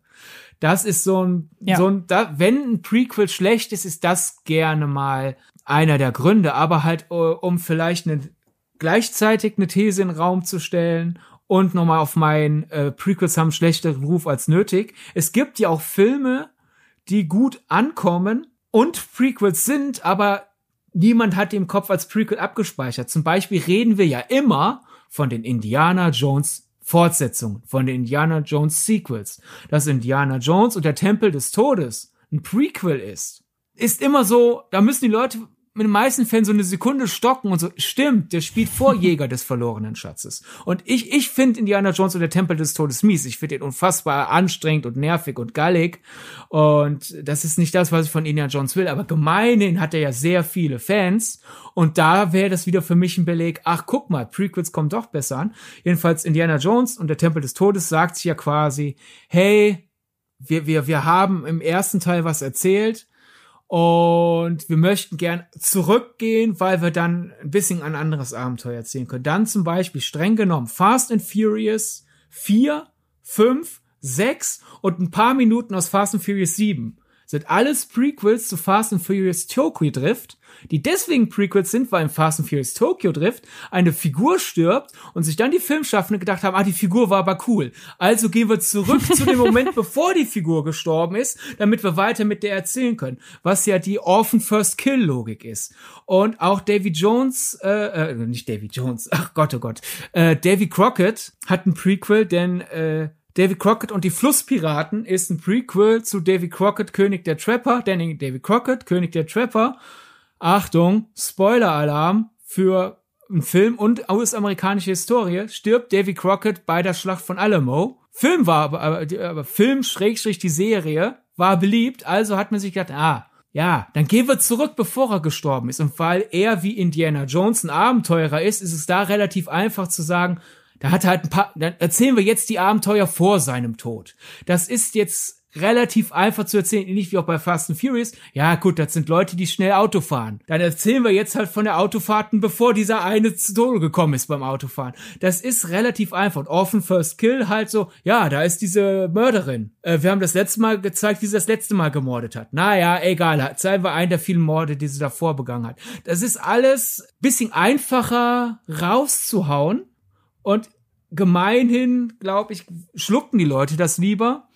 Im Fall von Diana Jones und Fast and Furious vergessen die Leute einfach nur, dass es Prequels sind, weil, keine Ahnung, ist es bequemer so, ich weiß es nicht. Ja, ergänzend dazu, dass man bei Fast and Furious halt irgendwie unterschätzt hat, was für eine Figur man da hat sterben lassen. Beziehungsweise, was war das andere Beispiel, das du genannt hast? Äh, genau, ja klar, äh, Orphan. Ich meinte Orphan First Kill, weil ich will darauf hinaus. Ich will darauf hinaus zu sagen, wir haben da Figuren und die haben Potenzial, aber wir können so nicht weitermachen, weil wir haben uns für einen anderen Weg entschieden, als wir, oder wir haben uns fälschlicherweise für den falschen Weg entschieden. Da würde ich auch noch äh, zumindest das erste ähm, den ersten Minions-Film reinpacken. Ähm, da hat man sich zwar nicht entschieden, die Minions sterben zu lassen, in Ich einfach unverbesserlich, aber man hat ja irgendwann als die Prequels äh, zum absoluten Popkulturphänomen wurden und es nichts mehr gab, wo die Minions nicht drauf gedruckt waren, hat man ja den absoluten Overkill gewagt und gesagt, so, wir machen jetzt einen Film ausschließlich mit Minions. Wenn man aber die Figur des Gru plötzlich weggelassen hätte, dann wäre das ja nicht mehr in der äh, in den Gedanken oder in, im Sinne von ich einfach unverbesserlich gewesen, weil die Filme und da waren wir uns ja einig, weil wir ja beide finden, dass der erste Minions Film überhaupt nicht davon profitiert hat, dass nur noch Minions darin vorkommen. Nein, nein, nein, äh, äh, misch mich da nicht in deine Meinung ein. Also Ach so, du fandest den gut. Ich damit gut klar. Ach so. Ich mag den ersten Minions. Okay. Ich finde den äh, ich ich habe da Gru nicht vermisst. Ach so, okay, ich schon. Dann tut es mir sehr leid, dass ich dir das aufgebürdet habe, weil ich kenne lustigerweise nur Leute, die meiner Meinung sind, außer dich offenbar. Ähm, und ähm, dass man da halt gesagt hat, gut, wir lassen Gru weg, damit wir uns komplett auf die Minions konzentrieren können, würde ich auch dazu packen, dass wir gesagt haben, wir können es nicht in Form eines Sequels machen und machen es dann halt eben in Form eines Prequels. Ja, also zum Beispiel bei Indiana Jones war jetzt dann der Gedanke, ne, da ist ja nicht Indiana Jones, ist ja im ersten Indiana Jones nicht gestorben, aber im ersten Indiana Jones war ja so lange, oh, jetzt sieht er ja hier, der lernt jetzt so Dinge, hm, können wir, können wir nicht zurückgehen. Sorgt dann letzten Endes doch wieder für ein paar Logikfragen, weil er sich dann im ersten Indiana Jones dann doch über ein paar übernatürliche Dinge wundert. Aber im Prequel hat er ja auch whatever, die Leute schlucken's, weil es ist Indiana Jones, da kommen sie damit klar, was soll's. Ja. Äh, und bei Minions ist halt dieser Reset-Button halt so, äh, finde ich, oh, mit äh, ich einfach unverbesserlich und ich einfach unverbesserlich zwei haben wir jetzt so sehr äh, eine Groove-Familiengeschichte gemacht. Da, wenn wir jetzt absoluten Minions äh, Overkill machen wollen, werden sich Leute fragen, wo sind denn die Figuren hin? Da müssen wir irgendwie mühevoll rausschreiben. Und weil wir niemanden rausschreiben wollen, setzen wir einfach früher an. Und in meinen Augen war es eine gute Idee, weil die Minions sind das Lustigste, also gib mir mehr vom Lustigsten. Das Problem war damals, im, als der rauskam, halt einfach, äh, Universal hat 18.703 Trailer rausgehauen. Ich habe alle nachgezählt. Nein, Quatsch. Aber die, hat, die haben so viel Trailer rausgehauen und auch so viel ähm, Cross-Promotion gehabt, wo ja auch wieder Szenen aus dem Film waren. Man konnte schon Wochen bevor man sein Ticket kaufen konnte, eigentlich quasi den ganzen Film zusammensetzen aus der Werbung. Und dadurch hat man dann letzten Endes dann sich das Ticket gekauft und den Film gesetzt und gedacht, jetzt lache ich mich kaputt. Und stattdessen denkt man, ja, das fand ich die ersten 40 Mal lustig äh, in der Werbung. Jetzt habe ich dafür bezahlt und jetzt ist es immer noch amüsant, aber ich kann nicht mehr lachen, weil ich hab's durch. Da brauchte man dann Abstand zu den ganzen. Ich musste quasi erstmal alles wieder verlernen, weil ich aus der Werbung kenne, um dann auch zum Beispiel im Heimkino wieder ein bisschen mehr lachen zu können. Es ist halt einfach wie wenn man sich einen guten Song zu oft anhört. Okay, ich möchte dem widersprechen. Ich fand den halt einfach nervig. So, Punkt. Das hatte nichts mit den Trailern zu tun.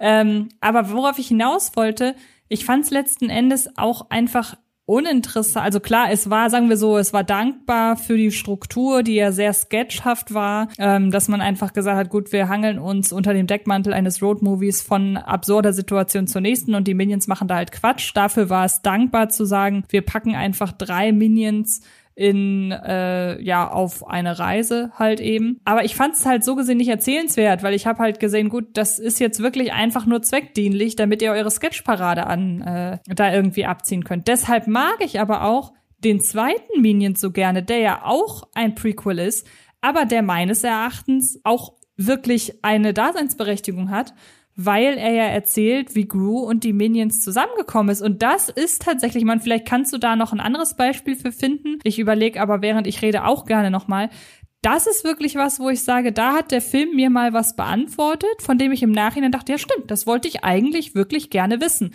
Mir fällt noch ein zweiter Film ein oder ein zweites Prequel, das ich leider nur leider nicht gelungen finde, was aber nicht an, also ich finde es ist ein gelungenes Prequel, aber es ist kein gelungener Film. The First Purge.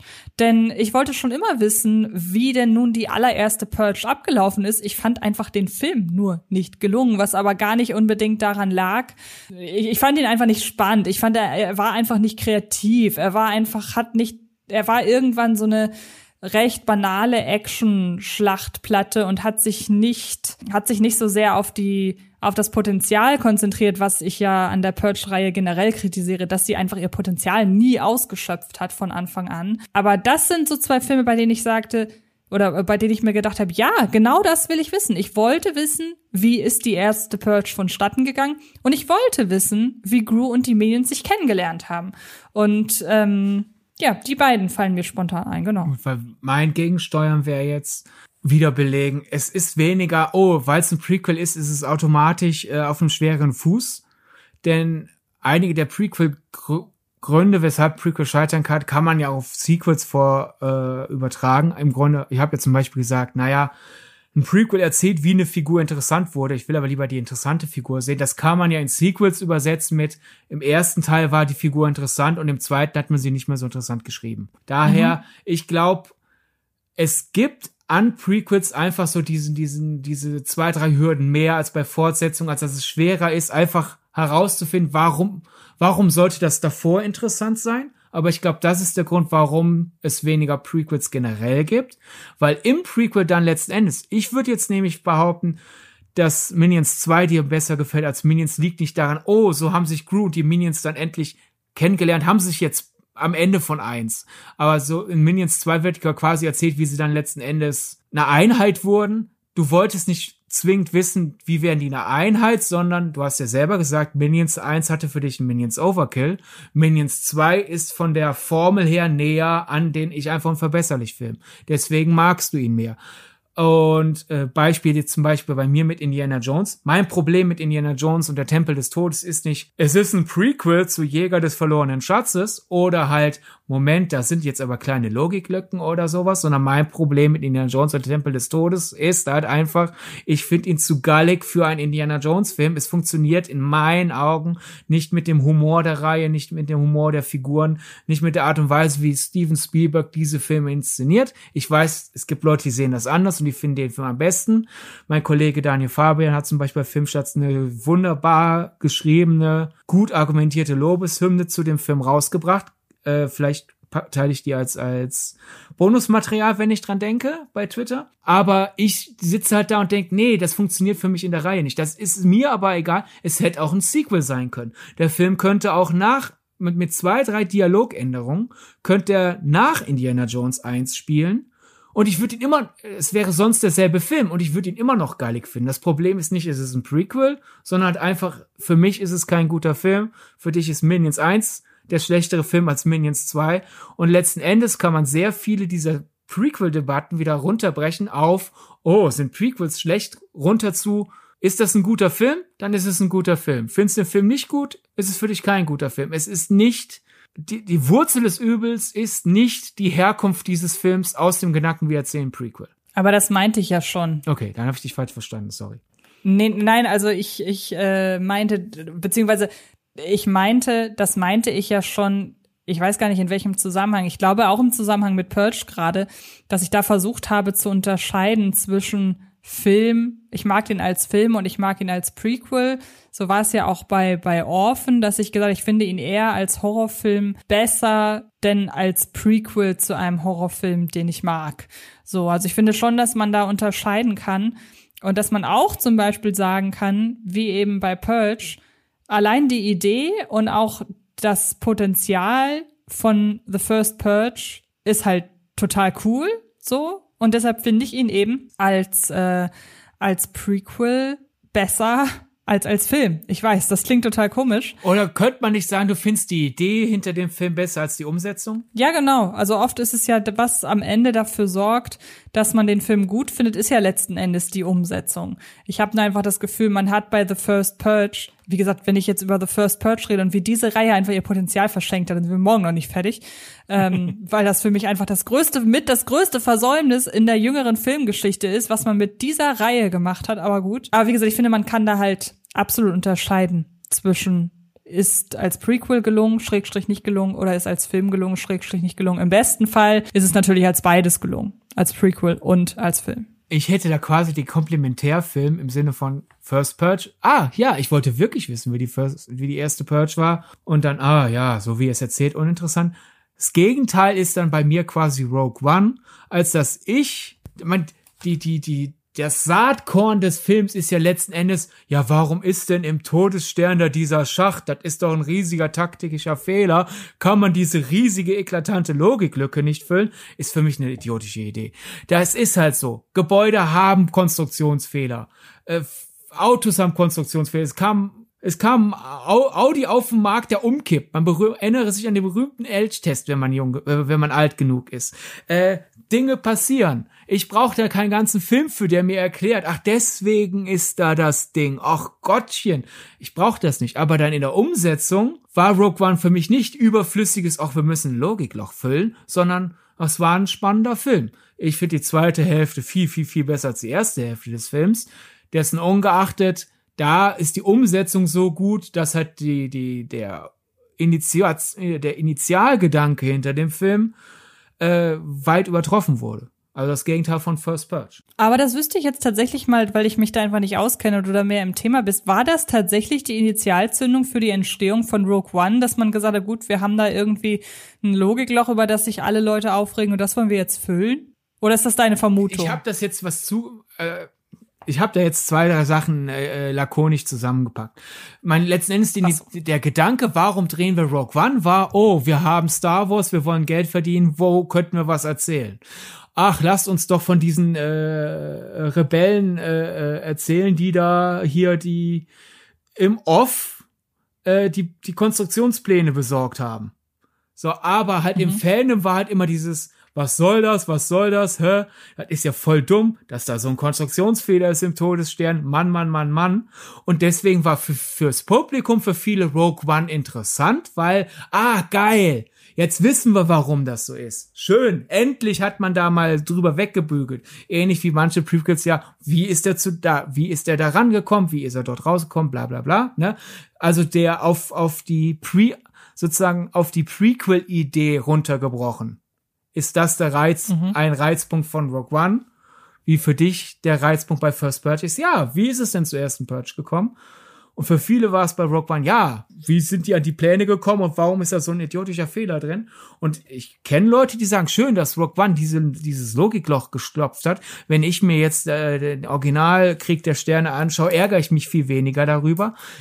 Das funktioniert für mich nicht. Ich denke mir halt so, ja, ist halt, ist halt so. Es gibt da diesen einen Killpoint sozusagen und den müssen sie treffen. Ist halt so. Halt's Maul. Pool da nicht rum. Ja, wenn, wenn ich, wenn ich lang genug ähm, an einem Schrank rüttle, fällt der auch irgendwann um. Da kannst du auch nicht sagen, hast aber schlecht, hast aber schlecht fest, festgebohrt. Ich kann auch an einem super festgebohrten Schrank so lange rütteln, bis er umfällt. Aber der in meinen Augen unnötigen Grundidee zum Trotz ist Rogue One einer der besseren äh, Star Wars Filme der, der letzten Jahre für mich. Eins der besseren Star Wars Projekte der letzten Jahre. Und das zeigt ja wieder, worauf ich eigentlich hinaus wollte. Ich wollte es gar nicht so groß aufblasen, das Star Wars-Thema, weil das natürlich mal wieder total dumm von uns war, so viel über Star Wars zu reden, glaube ich. Wir werden es ja sehen, wenn die Folge online ist. Ich wollte es einfach nur runterbrechen, halt wieder auf, oh, kann es sein, dass bei Prequels wieder einmal gilt, es ist, das Problem ist nicht die Idee dahinter, sondern die Umsetzung allein, weil wenn man es wieder so in Online-Logik runterbricht, nach Motto, das Problem an Prequels ist, dass es Prequels sind, müsste ich ja Rogue One mies finden, weil ich diese Fragen, die Rogue One beantwortet, gar nicht hätte beantworten wollen. Oder ich hätte die nicht geantwortet. Ich hätte die Antwort nicht gebrauchen tun. Rede ich jetzt meinen schlechten Deutsch. äh, aber dann hat man sie mir gegeben und der Film drumherum hat mich unterhalten. Also ist das für mich alles fein. Ja, okay, kann ich nachvollziehen. so wie halt bei Solo, man hätte eine richtig interessante Ursprungsgeschichte für den Namen erzählen können. Dann würden die Leute nicht sagen, ach, ja. ich wollte gar nicht wissen, wie, wieso Han Solo Han Solo heißt, und man wird denken, wow, das habe ich nie geahnt. Jetzt finde ich den Namen noch cooler. Hat man aber halt, hat man recht. aber verhauen. Man hat gesagt, oh, der ist an einem Terminal und der Typ sagt, sie brauchen einen Namen, sie sind alleine, sie heißen Solo. Ja, ne? Jetzt ist es dann halt eine Lachnummer geworden. Es ist, es ist letzten Endes nahezu immer die Umsetzung und nicht die Grundidee. Ja. Ein Prequel würde ich tatsächlich noch nennen, bei dem ich finde, dass das, dass der, dass der Nachfolgefilm dazu über 3000 Millionen Trilliarden Mal übertroffen wird in der Qualität und man da einfach noch mal sieht, wie wichtig die Umsetzung ist. Und das ist äh, Ouija. Ich weiß nicht, ob du beide Ouija-Filme oder einen von beiden gesehen hast, weil ich habe ja von dem zweiten Ouija Ursprung des Bösen doch sehr vorgeschwärmt. Äh, wie ist da dein Wissen zu? Äh, ich, weiß, ich erinnere mich, dass du vorgeschwärmt hast. Ich weiß nicht mehr warum. Okay, aber du hast sie beide nicht gesehen. Ich weiß es nicht mehr.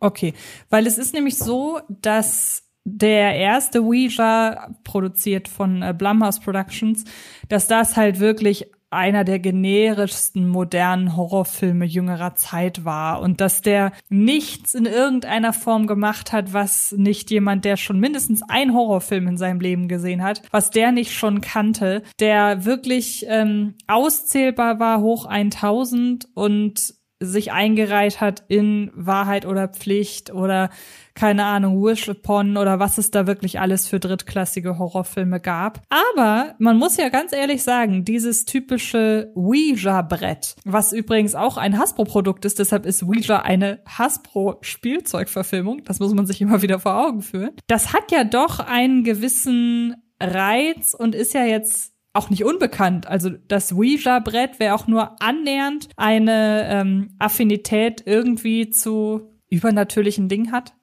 Kann man das so sagen? Oder sich äh, dafür interessiert, wo sowas herkommt, wie auch immer. Der wird ja mit dem Ouija-Brett schon mal in äh, Berührung gekommen sein. Und eigentlich ist die Idee, einen Film rund um ein Ouija-Brett aufzuziehen, ja gar nicht so verkehrt. Nun hat man halt das Potenzial hier auch nicht ausgeschöpft, weil das Ouija-Brett letzten Endes kaum noch eine Rolle gespielt hat. Aber in Ouija, Ursprung des Bösen, hat sich halt einfach ein sehr, sehr guter Regisseur ans Werk gemacht, nämlich der, der ähm, unter anderem auch Before I Wake gemacht hat. Ich äh, such mal eben ganz schnell nach dem Namen. Und der hat halt einfach, ja, ist total raus Atmosphäre zu kreieren, was er dann später auch noch in anderen Filmen bewiesen hat. Die Rede ist nämlich von Mike Flanagan, der sich dann über Horror, über diverse Horrorfilme so einen gewissen Stellenwert erarbeitet hat, weil er zum Beispiel Spuk in Hill House gemacht hat, wie gesagt, den von mir äh, bereits genannten Before I Wake, Oculus, der auch in gewisser Weise durch, obwohl er nur im Heimkino rauskam, eine recht große Fangemeinde um sich geschart hat. Ähm, er hat Dr. Sleeps Erwachen gemacht, Midnight Mass und äh, sitzt aktuell an der Postproduktion einer Serie zu der Fall äh, des Hauses Asher. Und der hat halt einfach ein Gespür für Atmosphäre. Und er brauchte Ouija Ursprung des Bösen jetzt gar nicht als Prequel inszenieren, weil, mein Gott, es gibt halt das Ouija-Brett und es geht in Ursprung des Bösen nicht darum zu erklären, wo denn das Ouija-Brett generell seinen Ursprung hat, in irgendeiner Spielzeugfabrik, sondern es geht darum zu erzählen, wie das Ouija-Brett im Grunde seinen Weg in dieses, ich sag mal, Ouija-Universum gefunden hat. Und alles, was Mike Flanagan hier macht, ist halt tausendmal atmosphärischer, handwerklich viel, viel besser und auch inhaltlich ist Ursprung des Bösen viel kreativer und äh, hat viel mehr Substanz. Und jetzt ist natürlich die Frage, ob man da wirklich von einem Prequel sprechen muss oder ob man das aller Wahrscheinlichkeit nach gemacht hat, um den Film besser zu vermarkten. Denn man muss ja sagen, Ouija war trotzdem auf seine Art und Weise ein Erfolg, was auch daran liegt, dass der Film halt mit sehr, sehr wenigen, äh, mit sehr wenig Geld, wie man es von Blumhouse halt gewohnt ist, ähm, produziert wurde und entsprechend das für den Film natürlich einfach war, ja, seine Kosten wieder einzuspielen. Aber so hat man sich quasi den Stempel des Prequels und damit auch einhergehend den Stempel des Franchise, der Franchise-Dazugehörigkeit zunutze gemacht, zu sagen, wir machen hier auf einen Film aufmerksam, der ähm, ja wirklich gut ist. Und ja gut, es ist völlig wurscht, ob es ein Prequel ist oder nicht, aber das ist ein sehr, sehr gelungener Film, weil er einfach alles, was das Original nächstes Mal ja falsch gemacht hat, richtig macht, indem er auf all das setzt, was für ein Horrorfilm wichtig ist, nämlich Atmosphäre und Stimmung und eine halbwegs äh, mitreißende Geschichte. Und äh, deshalb sei hier Ouija Ursprung des Bösen unbedingt nochmal als Paradebeispiel für ein Prequel erwähnt. Ja. Kannst du leider nichts zu sagen, weil du ihn nicht kennst, aber vielleicht fällt dir ja noch irgendein Prequel ein. Einfach nochmal auf, äh, ich wusste nicht, dass ich das sehen wollte. Zum Beispiel, wenn, wenn, mir, wenn man jemandem erzählen würde, in einer Welt, in, diesen, in der es diesen Film nicht gibt, wolltest du nicht schon immer mal wissen, wie die Muppets dich kennengelernt haben? Würdest du wahrscheinlich doch auch denken, ne. Ja, und naja, ich jetzt nicht. Ich bin aber auch kein riesen ja, Muppet-Fan. Das musst eher du als Fan beantworten. Ja, es ist ja schwer zu sagen, weil es den Film ja gibt und der super ist. Aber einfach Muppet Movie ist so gesehen Prequel zur Muppet Show. Einfach die Muppets sind mhm. Leute, die dauernd eine Show auf die Bühne stellen. Da denkt sich doch, denkt wahrscheinlich niemand, ach ja, wie haben die sich kennengelernt? Ich muss wissen, wie die einander die Telefonnummern ausgetauscht haben, um sich zu treffen. ne? Und stattdessen ist Muppet Movie ein wunderschöner, lustiger äh, zu Herzen gehender Film. Halt auch wieder meine These, es ist die Umsetzung. Weil ja. würde, gäb's den Film nicht und heute käme dann die Pressemitteilung raus. Disney kündigt an. Origin Story der Muppets. Dann würden doch alle sich das Maul zerreißen. Äh, in Erwartung, mhm. dass das doch dumm wird. Weil wie soll das gut werden? Ne? Und Muppet Movie hat, hat, hat das ja. Glück, lange vor Social Media entstanden zu sein. Da gab es kein Vor, wenn es ein Vorab-Backlash gab, dann hat den Jim Hensons äh, äh, Büro erlebt, weil da 15 Briefe oder am Tag reinkamen mit Bitte Jim, ach das nicht. Das sind Sachen, die wissen wir dann vielleicht mhm. nicht. Äh, Punkt. ja, ja, ich ähm, ich glaube anhand unserer Disku oder also unserer Diskussion ist jetzt einfach so ein bisschen hervorgegangen, und da muss sogar ich mir selber an die eigene Nase fassen, weil ich jemand bin, der bei Prequels auch, also ich lehne Prequels jetzt überhaupt nicht ab, um Gottes Willen, aber ich musste halt wirklich lange drüber nachdenken, um äh, Prequels zu finden, bei denen ich sage, boah, die fand ich richtig super und nach denen habe ich gefragt, so ungefähr. Aber ich bin jetzt auf jeden Fall weg zu sagen, dadurch, dass ich mich schwer getan habe, gute Prequels zu finden, schließe ich darauf, dass Prequels generell nicht gut sind. Aber zumindest können wir ja leider nicht davon weg zu sagen, dass Prequels einfach einen schlechten Stand haben. Und ähm, vielleicht ändert unser Podcast ja ein Stück weit was daran. Ja. ja nö, wird er nicht. Vermutlich ja. Dafür haben wir nicht genug Reichweite.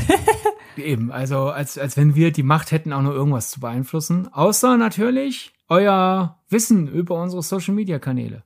Mega Überleitung. Genau, wir wollen nämlich von euch wissen, was sind denn eure liebsten Prequels, beziehungsweise was ich noch viel spannender fände wäre, ich weiß nicht, wie es dir geht. Ich fände es total spannend zu erfahren, wozu sich die Leute da draußen denn Prequels wünschen. Was wollen wir wissen? Welches ihre liebsten Prequels sind oder welche Prequels sie wünschen? Beides, Beides okay, jeweils gut. in unterschiedlichen Tweets. Dann habt ihr erstens mehr Platz in der Antwort und zweitens wird das natürlich dann äh, unsere Reichweite eher nach oben pushen, weil wir auf einmal viel mehr Antworten bekommen. Genau. Und das Ganze könnt ihr machen, indem ihr uns auf Twitter oder Instagram folgt. Wir, unser Kanal heißt in beiden Fällen äh, Film gedacht. Wir haben auch einen sehr schönen Letterboxd-Account, in dem wir sämtliche Filme, die wir im Podcast besprechen, archivieren und zwar nach ähm, Episoden geordnet. Das macht Sydney immer sehr schön und sehr übersichtlich. Und ansonsten könnt ihr aber auch mit uns persönlich in Kontakt treten und das könnt ihr bei mir machen, indem ihr äh, bei Twitter oder Instagram jeweils nach Antje Wessel sucht. Bei Letterboxd heiße ich einfach Antje. Ja.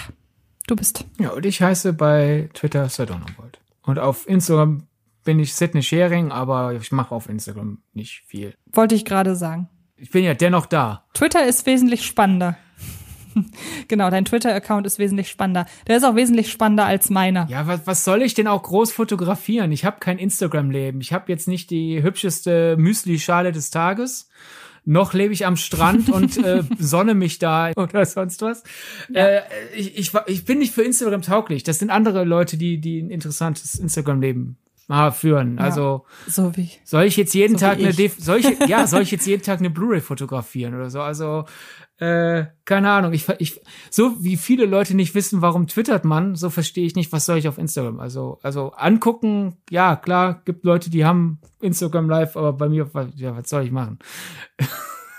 Und jetzt hast du genügend Anti-Werbung für deinen Instagram-Account gemacht, dass die Leute äh, doch auf deinen Instagram-Account gehen, um zu gucken, inwiefern dein Instagram-Account es denn wirklich nicht wert ist, besucht ja, zu werden. Genau. Ähm, haben, haben wir für nächste Woche schon ein Thema, das, zu dem wir eventuell eine Hausaufgabe aufgeben können? Nein, weil wir hatten drei, wir hatten drei Themen vorab angesprochen und meinst, ja, die klingen alle gut. Und dann kam von dir nie, welches davon du machen willst. Okay.